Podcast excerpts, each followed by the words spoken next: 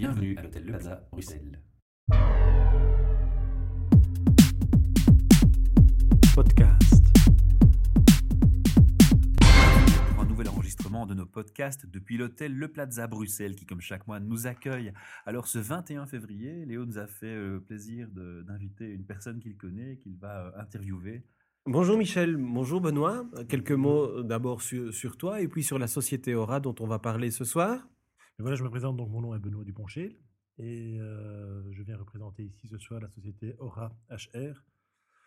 En quelques mots, mon parcours, c'est que je suis avant tout une personne de gestion et mon expérience dans la grande distribution et euh, les différentes expériences que j'ai eues au niveau euh, ressources humaines m'ont amené à avoir une réflexion de base qui m'a amené effectivement à construire la société Aura maintenant il y a six ans.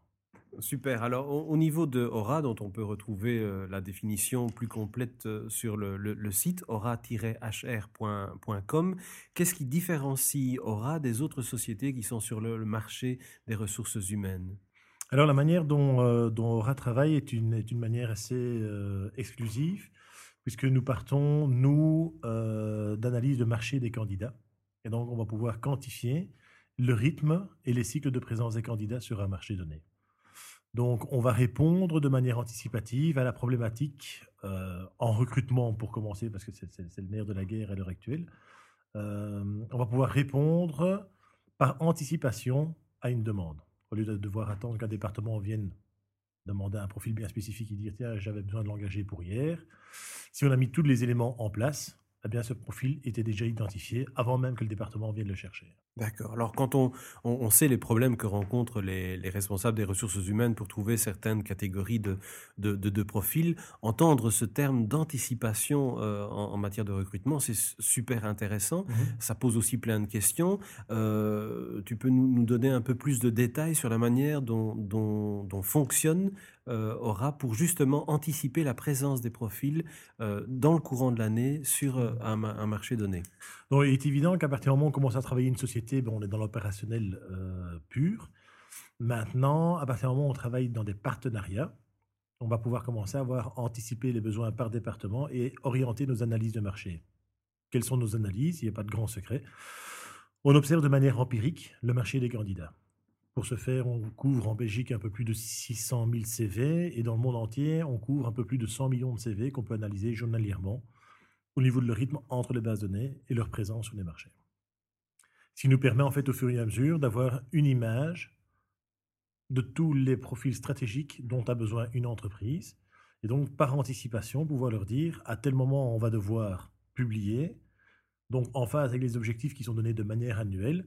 On ne va pas attendre que par exemple un département financier nous demande au mois d'octobre d'avoir un support parce qu'avec la clôture il y a beaucoup plus de travail que prévu. Bien non, on va pouvoir anticiper et publier au mois de mai ou au mois de juin des offres afin que quand le département financier vient nous demander un profil, qu'il soit déjà dans le pipeline. Alors Michel là, ça sous-entend une difficulté euh, d'approche dans le sens où un candidat qui a le profil adéquat, qui est euh, libre au moment où vous communiquez, malheureusement aura peut-être trouvé un poste qui répond à ses attentes entre-temps et au moment où le, le client veut, veut recruter.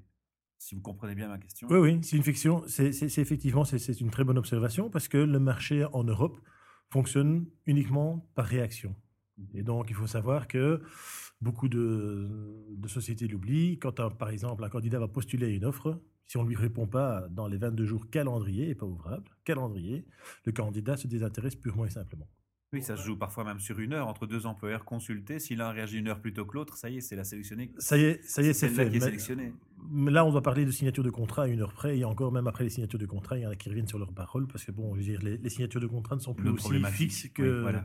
que dans les générations précédentes. Mais à côté de ça, c'est effectivement arriver avec une toute autre culture au sein des entreprises et d'avoir une intégration du RH de manière instinctive dans les différents départements, et qu'on sait très bien qu'un objectif s'atteint parce qu'il y a des moyens. Et donc, pour arriver à ces résultats, les moyens, c'est quoi? C'est soit du budget, soit du personnel. Il ne faut pas, il faut pas tourner euh, Autour du pot. temps hein. autour du pot. Ce sont les deux grands moyens.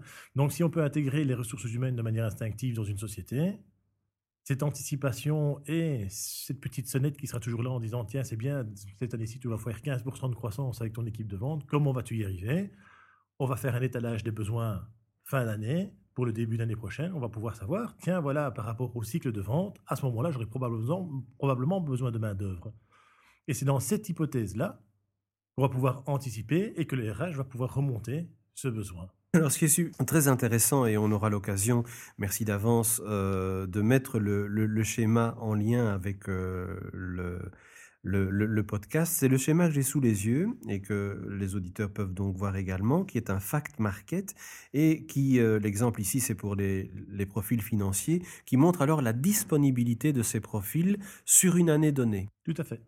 Euh, alors, alors l'idée du travail de RAS, c'est de, euh, de matcher cette disponibilité avec mmh. les demandes de, des entreprises concernées. C'est exactement ça. C'est exactement ça. C'est pouvoir dire aux entreprises, tiens, si vous devez rechercher, dans ce cas-ci euh, qui, est, euh, qui est pris en exemple, si vous devez rechercher un profil financier, concentrez-vous soit en février pour investir dans votre budget communication, soit au mois de mai ou au mois de juin, puisque toutes les autres périodes sont creuses.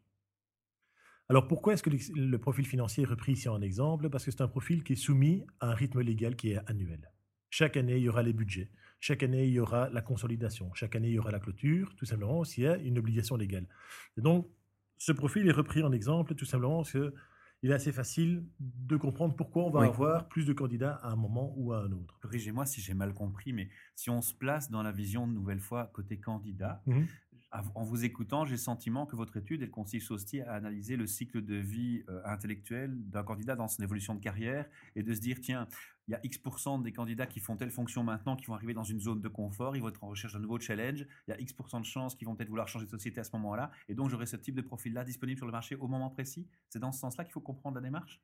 Ou ça va déjà trop loin? Alors là, là, on reste pour le moment dans des analyses des statistiques empiriques de masse, donc on n'est pas du tout encore dans la réflexion, euh, je veux dire, euh, individuelle de, chacun des candidats. C'est vraiment une observation du marché. Et donc ces statistiques, en fait, quand on va avoir une courbe, elles ne vont jamais varier de manière horizontale, c'est-à-dire dans le temps, mais par contre, elles vont varier en hauteur en fonction du nombre de candidats ou bien la rareté du candidat qui est illustré dans, dans le graphe. Exactement. Alors effectivement, avec le graphe, on comprend très bien, et, comme tu l'as dit, euh, les profils financiers, il y a des, des obligations légales, et donc on, on, comprend leur présence sur le mmh. marché. Euh, Qu'en est-il de fonctions pour lesquelles justement il n'y a pas ce, euh, cet aspect cyclique? Alors, il y a d'autres paramètres, évidemment. Une des, en tout cas, la clé, la, grande clé, c'est de pouvoir déterminer un métier, le métier stratégique au sein d'une société, le secteur d'activité de cette société-là et le secteur géographique. Avec ces trois paramètres-là, il y a d'autres paramètres euh, après encore à, sceller. Bah, ces trois paramètres, en fait, on va pouvoir déterminer pourquoi le secteur est important, parce que c'est ce qui va donner le rythme de vie dans les métiers au sein de cette entreprise. Je vais prendre un exemple tout simple. Un vendeur de barres chocolatées n'a pas du tout le même rythme de réflexion qu'un vendeur d'usine clé sur porte au Proche et Moyen-Orient à partir de l'Europe. L'un est en négociation à 10 minutes près dans chacun des magasins et à ses commissions tous les mois, et l'autre est en négociation chaque fois pour 3 ans ou pour 5 ans sur chaque entreprise. Donc, il est sûr et certain que, pour répondre à la question, ici on parle d'un cycle annuel avec les financiers, on a des profils qui mettent plus de trois ans avant de retrouver la même courbe. On, est souvent fixé sur la base annuelle, mais en fait, ce cycle de présence n'est absolument pas lié au rythme comptable. Ici, c'est le cas parce que c'est un profil financier, mais dans les autres domaines, on peut très bien avoir un profil qui met plus de trois ans avant de retrouver exactement la même courbe. C'est vraiment intéressant. C'est vrai, et c'est une approche particulièrement euh, pertinente du, euh, du, marché et dont on entend peu, peu, parler. On est vraiment content de te recevoir, Michel? Mais je, j'entends surtout qu'on mentionne aussi des, des métiers comme le, vendeur. Mais est-ce que vous couvrez tous les types de profils euh, professionnels ou c'est plutôt ciblé sur des profils spécifiques, ingénierie, des, des, hauts profils? Alors assez, assez paradoxalement, Quel est le public sur lequel l'analyse se porte? Globalement, elle est vaste ou elle est plus ciblée? Assez paradoxalement, alors que ce qu'on fait, c'est de l'analyse d'un marché, donc c'est du marketing au sens euh, étymologique du, du, mot. On a bien compris. Nos demandes sont principalement ciblées effectivement dans tout ce qui est ingénierie pointue, euh, parce que c'est dans ces domaines-là qu'on a le plus de mal à trouver des, des, des profils bien spécifiques. Alors, de généralistes, on en devient presque des spécialistes, mais on conserve cette image généraliste tout simplement parce qu'on peut analyser n'importe quel candidat avec n'importe quel profil. La seule chose qu'on doit avoir, c'est de respecter les normes de tout ce qui est étude de marché, c'est-à-dire on doit respecter un marché, en tout cas un secteur géographique minimum pour avoir un échantillon représentatif suffisant pour pouvoir dire, tiens, voilà, c'est révélateur d'un comportement qui suit la loi des nombres, tout simplement. Là, donc, on a, on a analysé la manière dont, euh, dont les, les, données sont utilisées par, euh, par Aura. Sur le site, il y a des, euh, des case studies, il y a des, Mhm. des, des- des carrés. Alors, je ne sais pas si on peut citer les noms des entreprises, mais d'une manière générale, comment est adaptée la, la méthode à chaque situation? Comment on adapte la méthode, pour citer quelques exemples pour, Mhm. pour les auditeurs, à, la, à la question, à la demande de l'entreprise, pour que on- pour qu'Aura devienne un partenaire stratégique. Alors, à la base, bien entendu, bien souvent, l'entreprise ne fait pas une demande par rapport à la, au procé- à la procédure et au process, mais par contre, par rapport à leurs problématiques posées, Mhm. on explique comment on va pouvoir, parfois très rapidement et parfois un peu plus lentement, ça dépend de l'intégration de des, processus, comment on va pouvoir effectivement améliorer ce flux de talent au sein des entreprises? Parce qu'en fait, c'est ça le nerf de la guerre. hein. Les- la gestion des ressources humaines commence le jour où une entreprise engage sa première personne. Et les ressources humaines, par les exigences qu'on a en interne, sont beaucoup focalisées sur leur business partner en interne et oublient leur marché source. Et nous, on apporte ce savoir-faire, on rapporte ce savoir-faire, ce- ce- cette connaissance du marché source. Donc, comment, comment on va travailler? C'est effectivement de pouvoir prendre une approche, ce que moi j'appelle une approche return on investment. Parce que euh, le département ressources humaines est encore un des derniers départements qui parfois n'a pas d'obligation budgétaire, donc pas d'obligation pure et dure en return on investment. Et euh, ce qu'on va faire, c'est d'abord une analyse des coûts par rapport aux procédures engendrées et de nous donner, on va nous-mêmes nous donner des objectifs en rationalisation. Exemple, une de nos promesses standards, c'est qu'on va rationaliser de 30% le budget recrutement sur trois ans sans aucun problème. Et pour prendre un, case studies d'ailleurs qui est sur le site, là, en moins de trois mois, on, a rationalisé de 60%, c'est-à-dire qu'on est passé d'un coût par recrutement d'environ d'un peu plus de 6 000 euros à un coût par recrutement euh, qui est descendu en dessous des 2500 euros. Qui est particulièrement intéressant, évidemment. Euh, un, un autre case studies, euh, sans, sans citer le, le nom de la société, une société qui a besoin depuis plus de 4 ans de recruter en moyenne 100 ingénieurs spécialisés par an. Alors, Mhm. j'imagine que tu vois de, de qui il s'agit. C'est pas un examen, évidemment. Ouais, Moi, ouais. j'ai le site sous les yeux. Euh, et ce qui est intéressant, c'est de pouvoir le, le citer tel quel. Je suis Mhm. chef d'entreprise, petite, moyenne ou grande. Donc, j'entends, voilà, j'ai une telle demande de, euh, de recrutement pointue. Euh, comment, de nouveau, euh, Aura intervient euh, avec cette méthodologie spécifique dans, dans, la problématique Alors ça, c'est un cas, de figure très très intéressant parce qu'on se retrouve dans l'ingénierie avec, des, pour finir, une entreprise qui a la culture du chiffre et euh, en tout cas de tout ce qui est très factuel. Et donc notre approche qui s'appelle FACT, euh, les directement, leur a en tout cas directement parlé, étant donné qu'on va en arriver avec une approche empirique et chiffrée. Quand on avait fait le constat des procédures qui étaient lancées, ils travaillaient encore assez de manière traditionnelle. C'est-à-dire qu'ils essayaient de temps en temps de faire des parutions dans la presse, de temps en temps de parutions sur un site. Il faut savoir que Internet, beaucoup de gens pensent que c'est Internet, donc c'est facile. Et en fait, chaque site Internet est structuré de manière foncièrement différente. Et beaucoup de gens pensent aussi que tous les candidats sont sur tous les sites. Tout comme tous les candidats pensent que toutes les entreprises sont sur tous les sites. C'est systéma- systématiquement faux. On a, remarqué que, par exemple, si on prend les trois plus grands sites Internet, les trois plus grands job sites de Belgique, l'overlapping entre les bases de données est de moins de 8%. Ce qui veut dire, si je mets une parution sur un grand site que je reçois 10 candidats, j'en loupe 8 sur un autre et 8 encore sur l'autre. Donc j'en loupe 16 par rapport aux 10 que je vais recevoir. Et donc cette approche, en fait, marchait dans ce contexte-ci, comme on est les seuls à cadenasser le marché des candidats, on est les seuls à pouvoir apporter, à- apporter cette garantie de couverture de marché. Donc on a, apporté, on, a, on a apporté vraiment une approche sensiblement différente, avec une analyse marketing dans leur domaine d'activité. Au départ, le coût, il les, les freinait un tout petit peu, mais euh, pour finir, on a quand même réussi à faire ces études. Et avec ces études-là, en fait, au départ, l'objectif était de 57 ingénieurs. Et vu que, une fois que les procédures étaient lancées, la direction a remarqué que s'ils engageaient en plus, ça ne leur coûtait même pas plus cher en processus externe.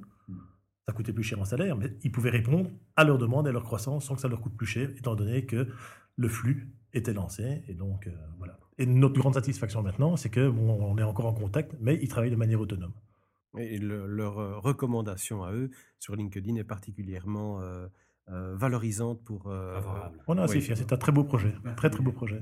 Merci pour euh, les bonnes réponses, les nombreuses réponses que, que tu as données. Avec C'est plaisir. particulièrement, un- un- c'est une approche particulièrement intéressante et merci pour tous les chiffres que tu as cités qu'on essaiera de mettre en avant, comme ces derniers par exemple sur l'overlapping. Je ne connaissais pas et c'est particulièrement important pour un employeur de connaître ce genre de choses. Michel? Pour clôturer, parce qu'on limite nos podcasts à Oui. 15-20 minutes maximum, Oui. on ne veut pas lasser notre public, on les remercie de leur écoute d'ailleurs. Euh, il y a des- des- encore des questions qui vont rester et des envies de vous contacter aussi probablement pour ceux qui nous écoutent dans le monde RH. Euh, comment est-ce qu'on vous contacte Une URL Même si on le mettra en dessous de. de Alors, on peut, on peut trouver toutes nos informations sur le site, euh, notre site internet qui est www.ora, O-R-A, trait d'union, hr.com.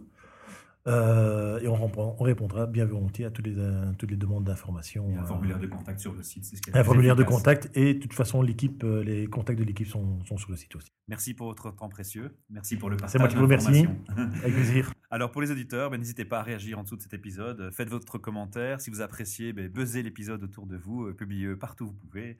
Ça nous fera bien plaisir. C'est une belle façon de nous remercier pour cette initiative. Podcast.